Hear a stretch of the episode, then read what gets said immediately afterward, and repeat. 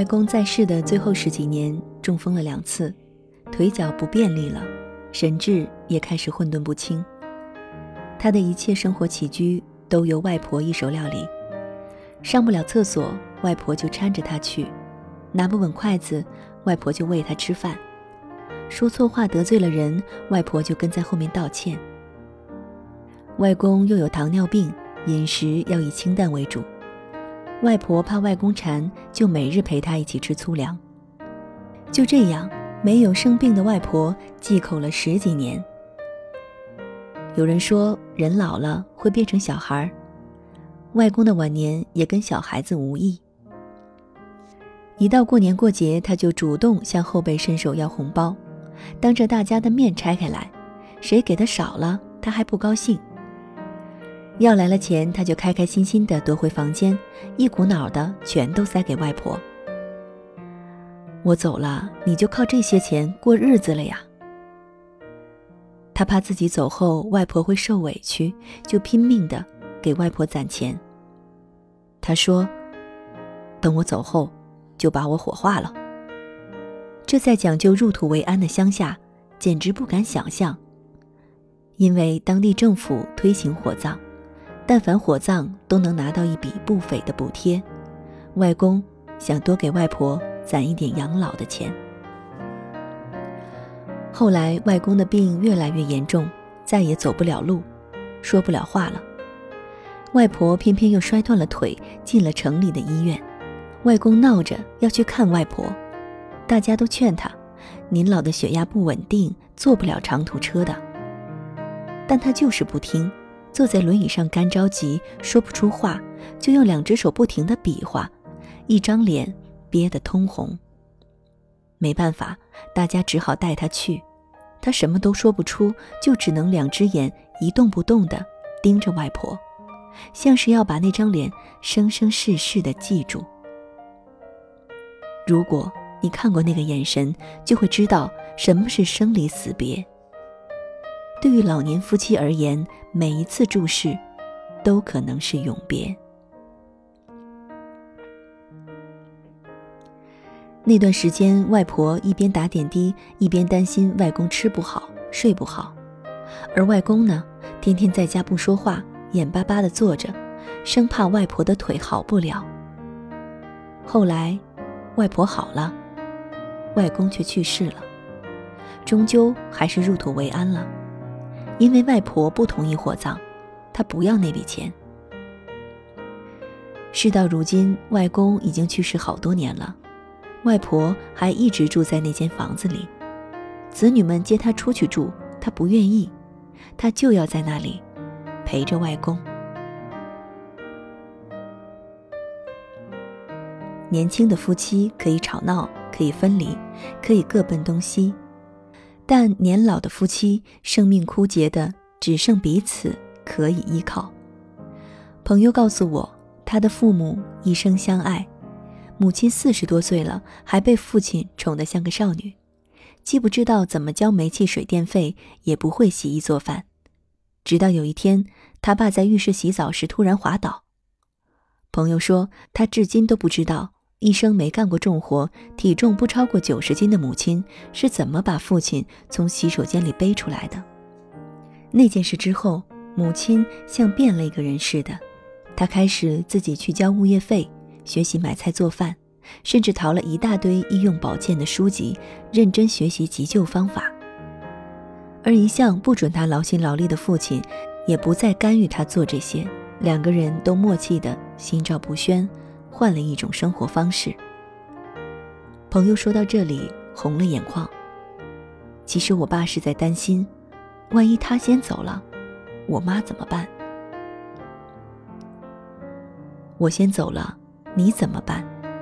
是每一对白头夫妻都终将面临的问题。年少时看三毛的《梦里花落知多少》，里面有一段讲三毛身体不好，硬逼着荷西答应，如果自己死了。一定要再娶。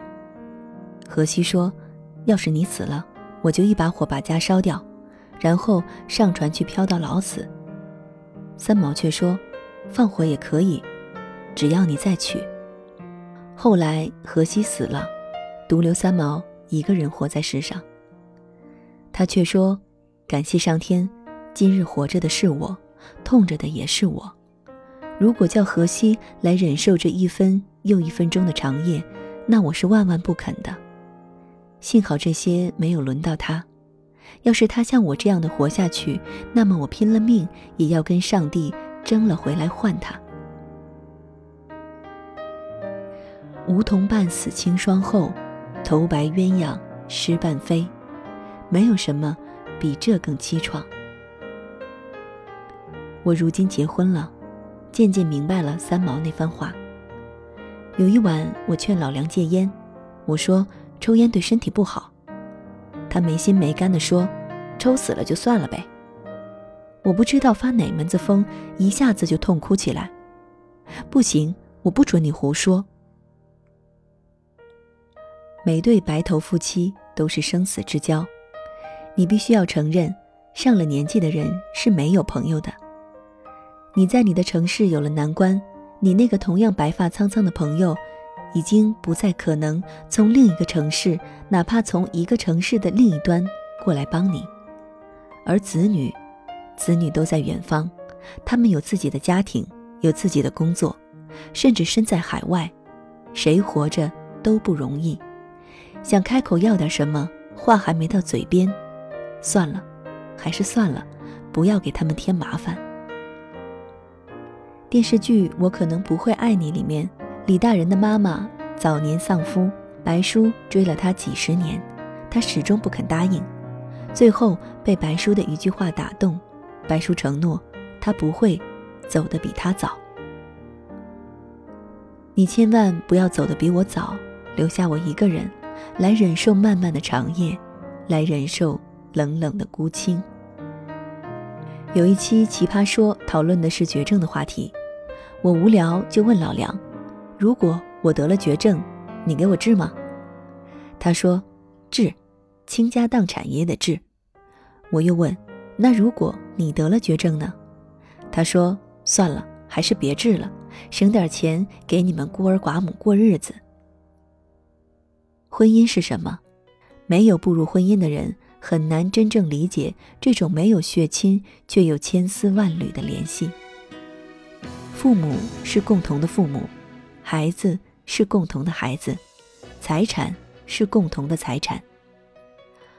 我们一起养大子女，一起送走父母，在一起接受终将到来的衰老和离别的降临，神圣而庄重。因为每一段婚姻走到最后，都是生命对生命的托付。你是我交过命的人，请一定要好好的珍惜这一世的夫妻情分。即使身边世事再毫无道理，愿你永远亦连在一起。你不放下我，我不放下你。我想确定每日挽住同样的手臂，不敢早死要来陪住你。我已试够别离，并不很凄美。我还如何撇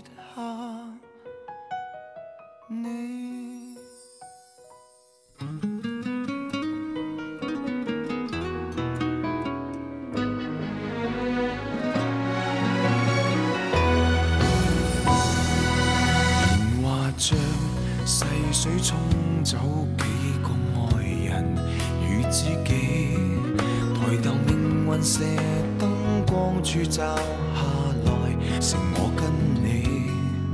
难道有人离去是想显出好光阴有限？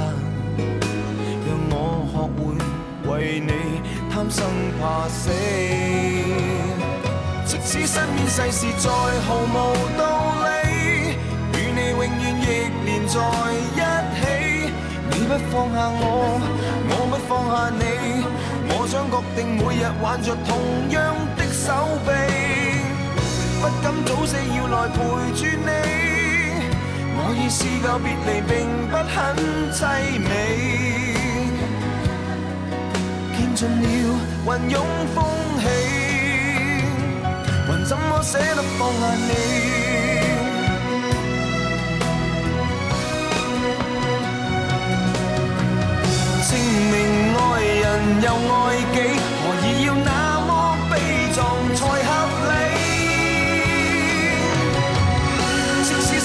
世事再毫无道理，与你永远亦连在一起。你不放下我，我不放下你，我想确定每日挽着同样一双臂，不必挑选我们成败戏。当我两个并无冒险的福气，见尽了云涌风起，怎么舍得放下你？我们。本期节目由静听有声工作室与公众微信号“不畏将来，不念过去”合作播出。本期文章的作者甘北。我是佳琪，感谢您的收听，我们下期节目再见。